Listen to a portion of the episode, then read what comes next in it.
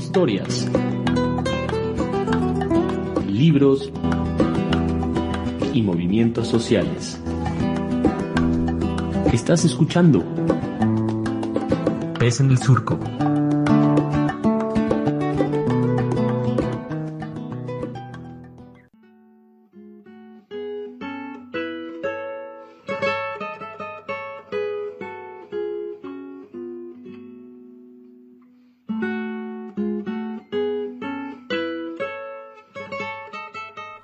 Tal amigos, amigas, amigas? Bienvenidos a este programa Pez en el Surco. Aquí soy Oliver Froling y conmigo en la cabina virtual es Nayeli Tello. Y Naye, ¿cómo estás?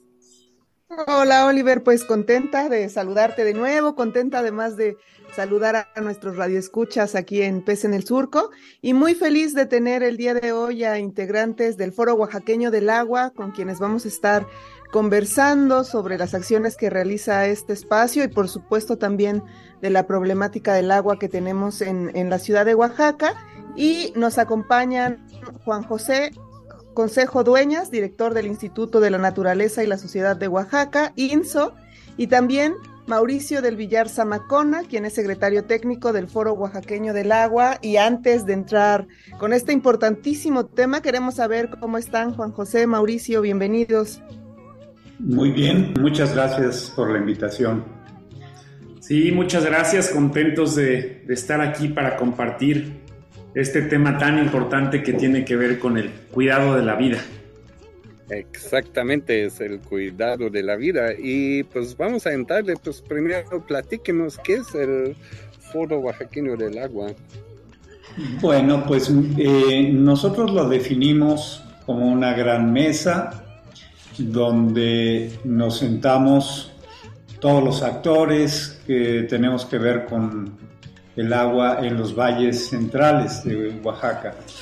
Y todos los actores, porque creo que no hay nadie que quede excluido de este eh, enorme tema. Eh, creo que es fácil de introducir porque todos sabemos que el agua es muy importante y que tenemos muchísimos problemas en todos lados, de abasto, de contaminación, de disposición, etc.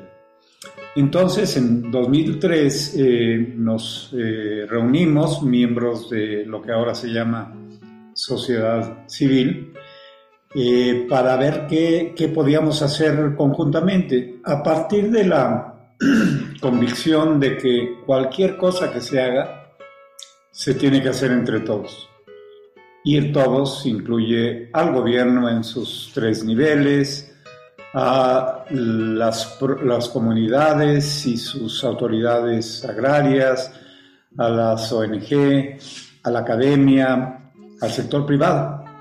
Y pues la idea fue, bueno, ¿cómo hacemos para eh, trabajar juntos? Porque no hay modo de entrarle a esto sino entre todos.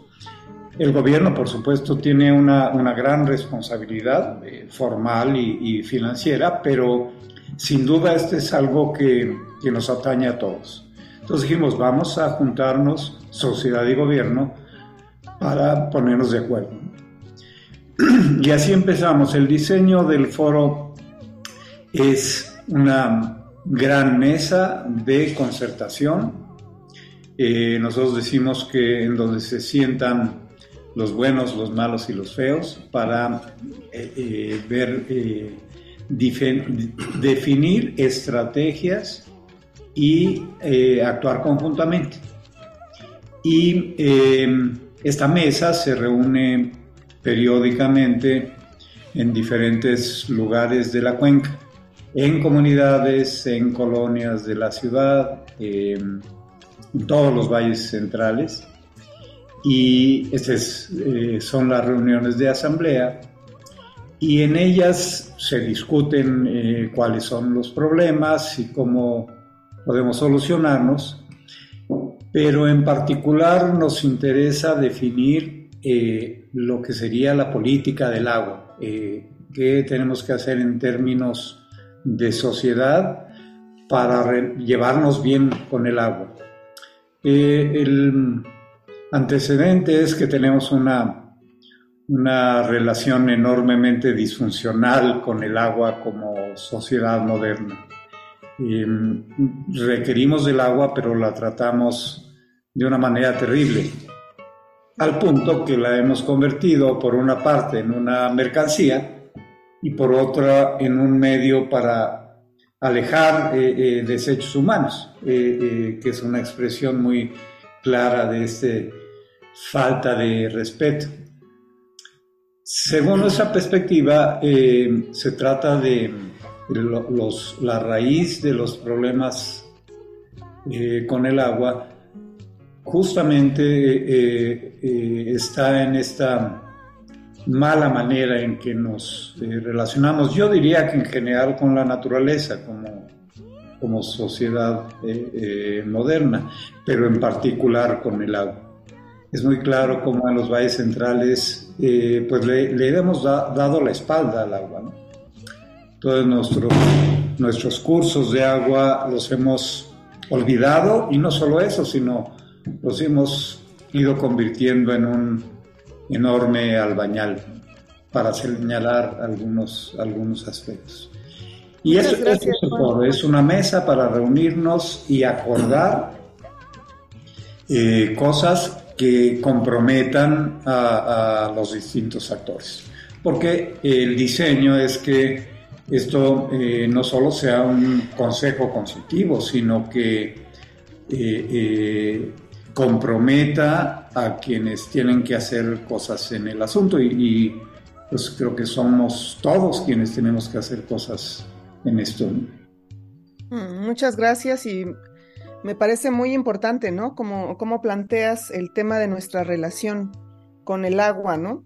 Em, sabemos que ustedes han realizado recientemente la sexagésima primera asamblea del foro, como ya decía, es un espacio que surgió en el 2003, y en esta última asamblea han discutido las prioridades en materia de, del agua y del medio ambiente para la zona metropolitana de Oaxaca. Entonces, no, digamos, no vamos a hablar tanto de los problemas, ¿no? Eh, porque creo que todas, todos los padecemos en, en, la ciudad, ¿no? Pero sí nos gustaría muchísimo que nos compartieran un poco de las reflexiones de esta última asamblea y cuáles serían estas prioridades.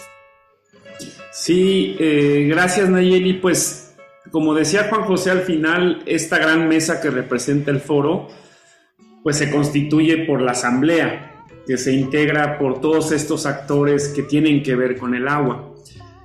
Nada más como referencia, en este año llevamos tres asambleas. La primera de ellas fue en Villa Detla al inicio del año.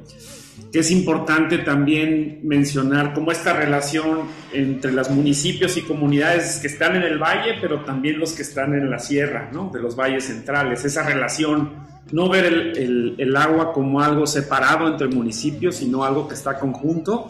Entonces fue muy importante esa primera asamblea en, Villa de Etla.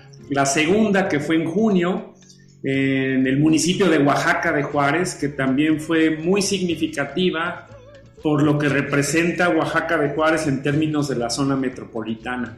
Y mencionar que hubo eh, pues algunos acuerdos muy concretos con el municipio de Oaxaca que tienen que ver con temas como la creación del Observatorio Ciudadano del Agua, que tienen que ver con todo el tema de la reglamentación eh, para la construcción en el municipio de Oaxaca, que tiene que ver también con una gran campaña de concientización, no solo desde el municipio de Oaxaca, pero también con otras instituciones federales y estatales y finalmente nos lleva a esta sexagésima primera, que fue en San Bartolo, Coyotepec.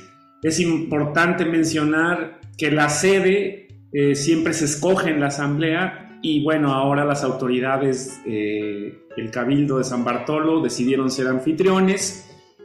San Bartolo tiene una historia muy importante en términos de la defensa del agua. Sabemos esto que sucedió con la empresa de Guga, ¿no? que le restringieron el uso del agua a la refresquera. Han hecho un trabajo importante en la parte alta de San Bartolo con algunas eh, represas, ollas, pozos de absorción en la parte baja.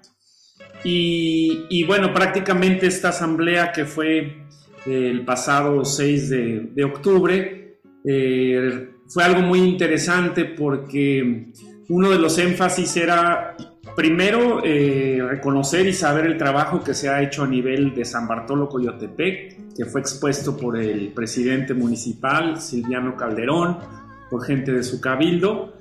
En segundo lugar, fue muy importante escuchar la voz de gobierno del Estado desde que inició este gobierno, eh, nosotros como foro hemos puesto en la mesa la importancia de, adoptar los 10 puntos de la política del agua que tienen que ver con esto que mencionó Juan José.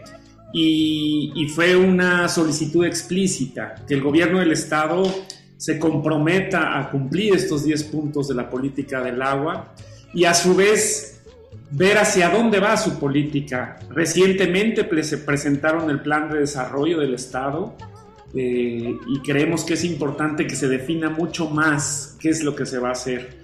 Como foro hemos identificado que muchas veces se tienen acciones por parte de las diferentes instancias gubernamentales, ya sea la Secretaría de Medio Ambiente, el Consejo Estatal del Agua, la CONAGUA a nivel federal, pero muchas veces no vemos conexión entre las acciones. Y si no vemos esto de manera integral, los programas que se desarrollen por parte de las diferentes instancias, pues realmente no van a tener un impacto como, como se quiere. Otro aspecto importante de las asambleas, que, que fue muy claro en esta que pasó, pues es la voz de la ciudadanía, la voz de las comunidades, de los representantes municipales y, y agrarios, y en particular en esta pues la participación de la Unión de Pobladores de Pueblo Nuevo fue muy importante porque hace dos semanas ellos bloquearon la, entrada a Oaxaca, bloquearon Viguera y al menos su expresión de ellos es cuándo va a llegar una solución a este problema. Y, fue muy bonito escuchar cómo ella, eh, la señora que habló en representación de la Unión, dijo, nosotros como ciudadanos tenemos que cambiar nuestra relación con el agua, hacernos conscientes de cómo la usamos, pero ustedes como gobierno tienen que darse cuenta que también han creado en ciertos casos un encono social en nuestra comunidad, porque llega un funcionario y acuerda esto, llega otro funcionario y acuerda esto con los ejidatarios, y si no se cumplen los acuerdos, ustedes rompen la cotidianidad de nuestra comunidad. Y fue muy claro su, su discurso, su papel, Inclusive, eh, pues ahí como anécdota, muchos funcionarios ya tenían ganas de pararse de la mesa porque ya había dado inicio a la asamblea y muchos ciudadanos dijeron, no, pues les exigimos que se queden a escuchar toda la asamblea. Nosotros ya los escuchamos y ahora se tienen que, que pues escuchar nuestras necesidades. Otro tema importante que hubo en la asamblea fue la participación del Congreso local de Oaxaca, porque finalmente pues también ellos tienen una incidencia importante y más en estos momentos en términos del presupuesto que viene para el 2024. Entonces hubo un compromiso eh, ahí dentro de la Asamblea que se va a ampliar el presupuesto para el año que entra y que se harán acciones concretas desde el Congreso del Estado para gestionar eh, pues procesos que tengan que ver con, con el agua y con la política pública. Otro aspecto importante es también que, que bueno, la, próxima asamblea quedó que se va a hacer en, Santa Cruz, Jocotlán, o probablemente en San Lorenzo o Cajautepec. Son las dos sedes que probablemente van a ser. Y bueno, como foro seguiremos muy atentos de, de, las decisiones que se van tomando y cómo no solo a nivel del Estado, sino también con las instancias federales, ¿no? Decía el presidente de San Bartolo, es increíble el otro día que fuimos a visitar la planta de tratamiento de la raya, que se trate toda esta agua y la vuelvan a tirar al, río, ¿no? ¿De qué sirve todo eso? Al río y aparte que está contaminado. Entonces, hay muchas acciones que se mencionaron, que le seguiremos dando seguimiento como foro. Y por último, mencionar, Nayeli, que muchas de las autoridades que fueron sí, sí dijeron que era muy importante cómo accionar desde lo local. Es decir, no estar esperando que venga esta gran política del agua desde el gobierno del estado, desde el gobierno federal, sino cómo hacer estas obras a nivel local que permitan la conservación del agua en las propias comunidades y la concientización de la población para cambiar esa relación que tenemos con el agua. Estamos hablando del agua, básicamente de esa sustancia que cada día hay menos, ¿no? Aquí en la colonia nos llega una vez al mes, ¿no? Y eso de dudosa calidad. Entonces estamos aquí platicando con estos representantes del Foro de Oaxaqueño del Agua y estamos hablando de asambleas y qué otras, digamos, acciones, actividades están haciendo desde estas, eh, qué otras acciones están haciendo desde este Foro Oaxaqueño del Agua. Pues hay, hay, mucho que hacer y, y realmente no nos damos abasto, pero Creo que la manera, voy a poner un, par de ejemplos. Eh, eh, me parece que la, la tarea principal del foro es atender eh, el desconcierto. Y me refiero al desconcierto en su doble acepción, la que ya mencionó Mauricio con varios ejemplos, de, de, falta de concertación, de falta de coordinación y de acuerdos entre los diferentes actores, para empezar con el gobierno. Pero también nos referimos a desconcierto porque no parece que sepamos con mucha claridad a dónde tenemos que ir eh, con respecto al agua.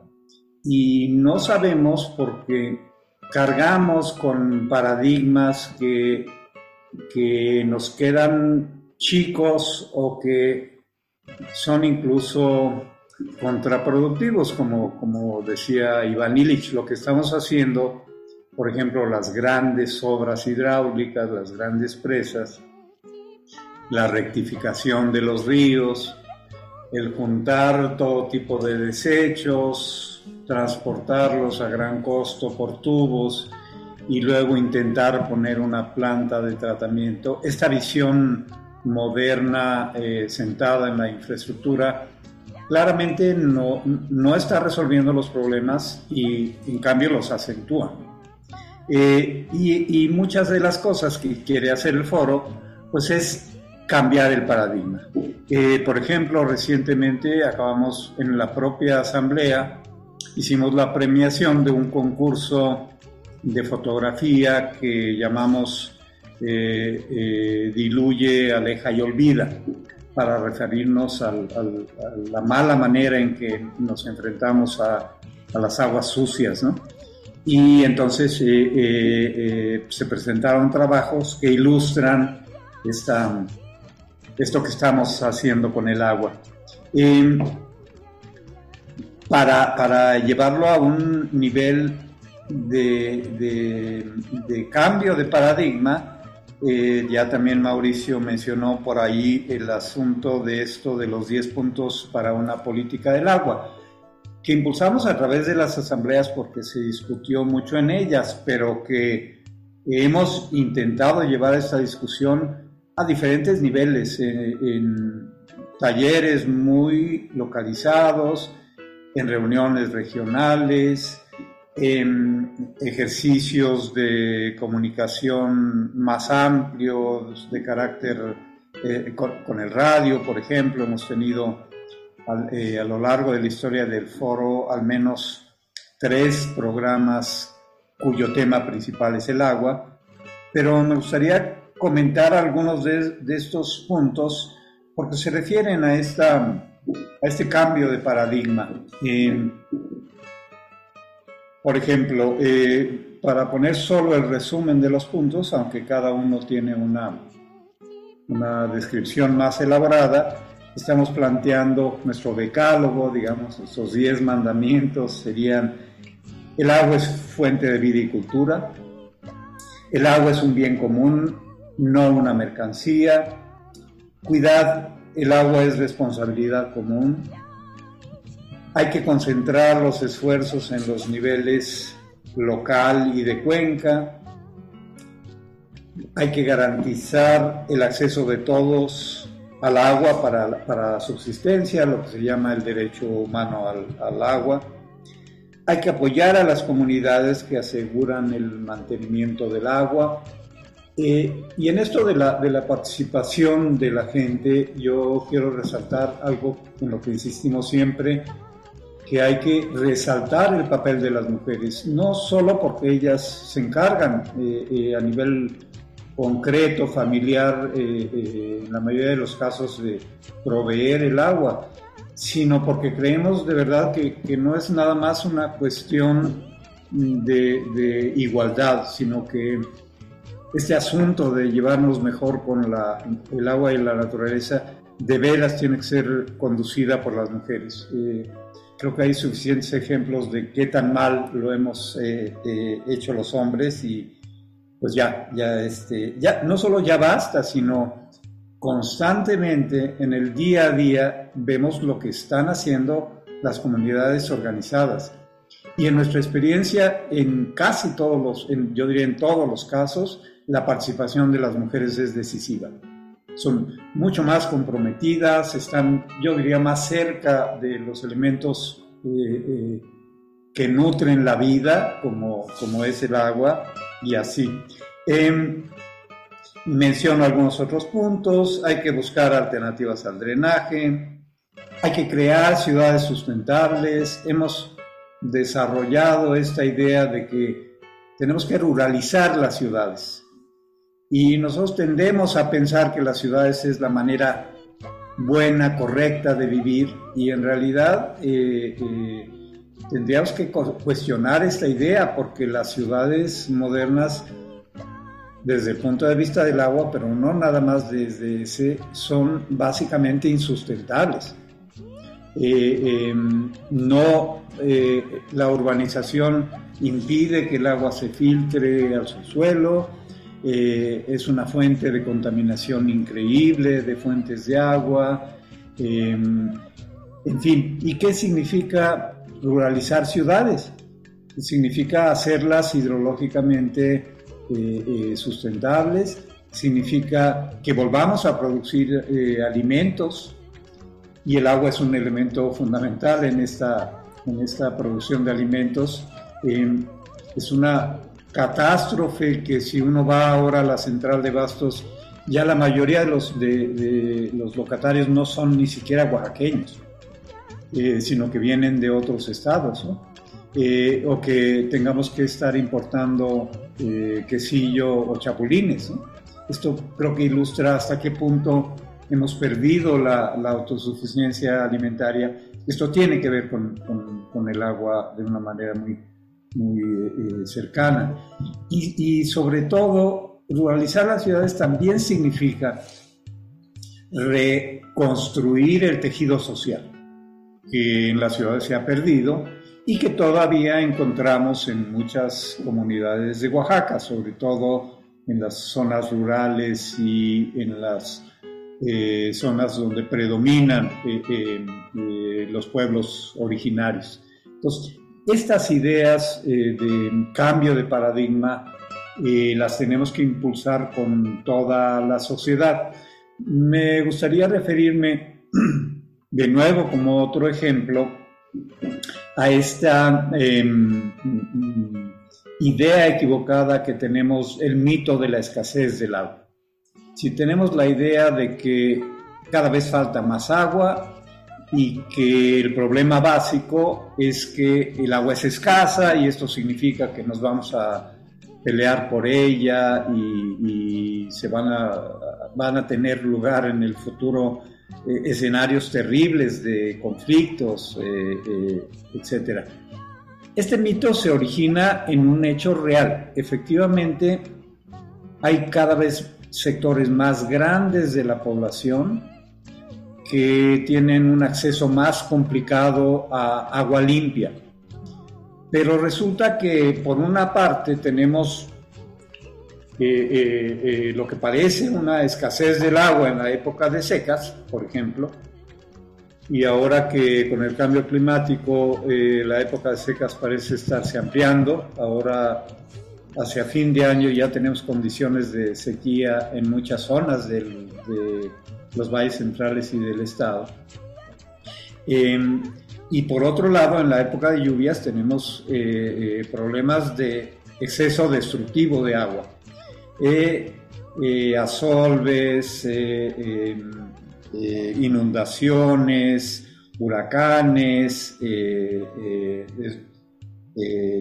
hay pueblos enteros que han sido enterrados por, por deslaves, etc. Entonces, ¿qué es lo que pasa? Porque por una parte tenemos muy poca agua durante un tiempo y por otra este, tenemos un exceso destructivo de agua.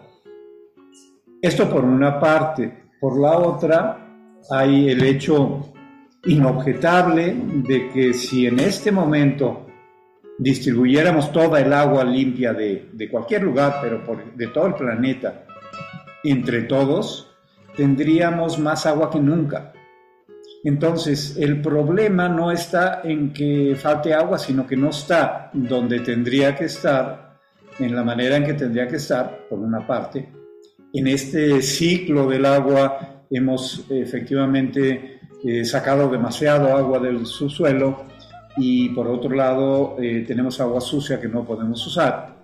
Y también es un asunto de mala distribución e inequidad hay gente que tiene mucha agua, digamos en San Felipe se pueden usar varios cientos de litros en el, en el sanitario, y en San Juan Chapultepec la gente tiene que esperar un tandeo que a veces nos lleva a semanas. Entonces hay una enorme inequidad, una gran ineficiencia, y esto es el resultado de esta mala relación con el, con el ciclo del agua. Entonces, más que tener más o menos agua, tenemos que tenerla en buenas condiciones, distribuirla con eficiencia y con equidad. Muchísimas gracias Juan José por toda esta información que nos acabas de dar. Nos encantaría seguir conversando con ustedes y les vamos a hacer extensiva la invitación a que vuelvan cuando, cuando gusten. Desafortunadamente el tiempo se nos ha estado yendo que vuela, ¿verdad?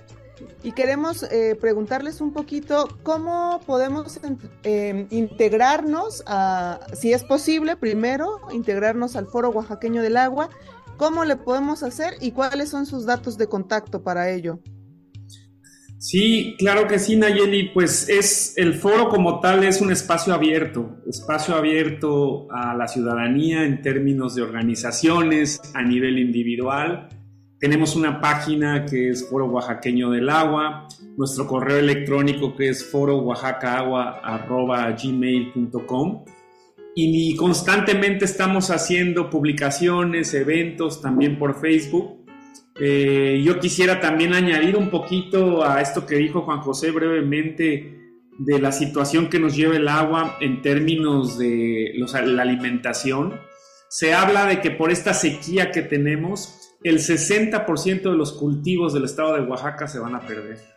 Entonces eso genera automáticamente una situación muy compleja en términos del acceso a los alimentos, en términos de la economía familiar, pero también otro aspecto importante del foro, y por eso la invitación a la ciudadanía es cómo desde nuestros hogares y nuestros espacios podemos hacer un buen uso del agua.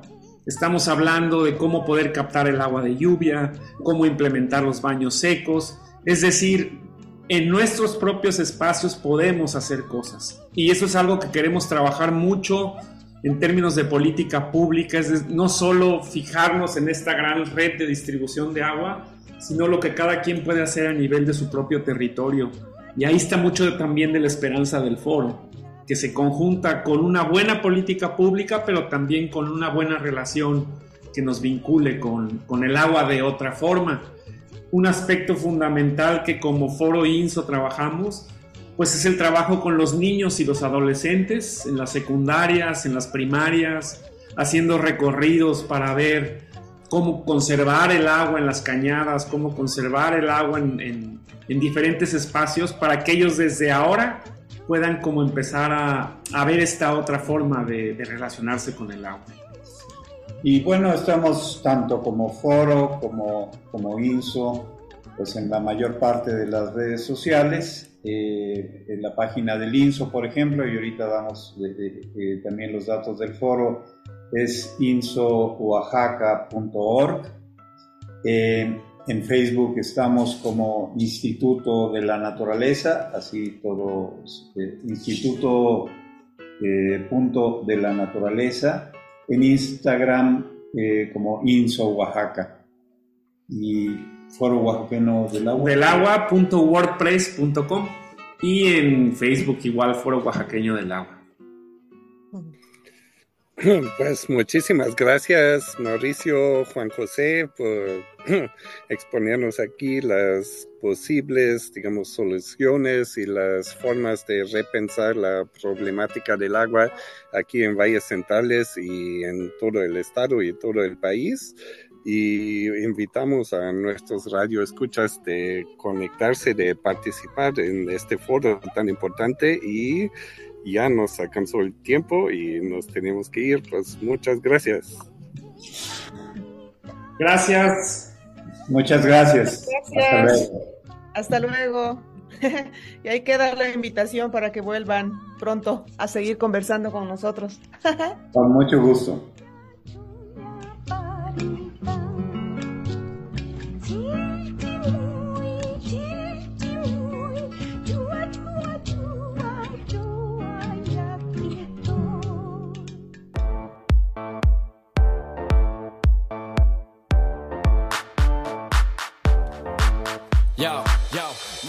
Gracias por escuchar Pez en el Surco. En la conducción estuvieron Nayeli Tello y Oliver Frolin. En la edición, Gildardo Juárez. En difusión y redes sociales, Belén González. Sintonízanos la siguiente semana. Búscanos en nuestras redes sociales. En Facebook como Radio Pez en el Surco en Twitter arroba Surco. Y escúchanos como podcast en Spotify, Google Podcast, iTunes o en tu reproductor de podcast preferido.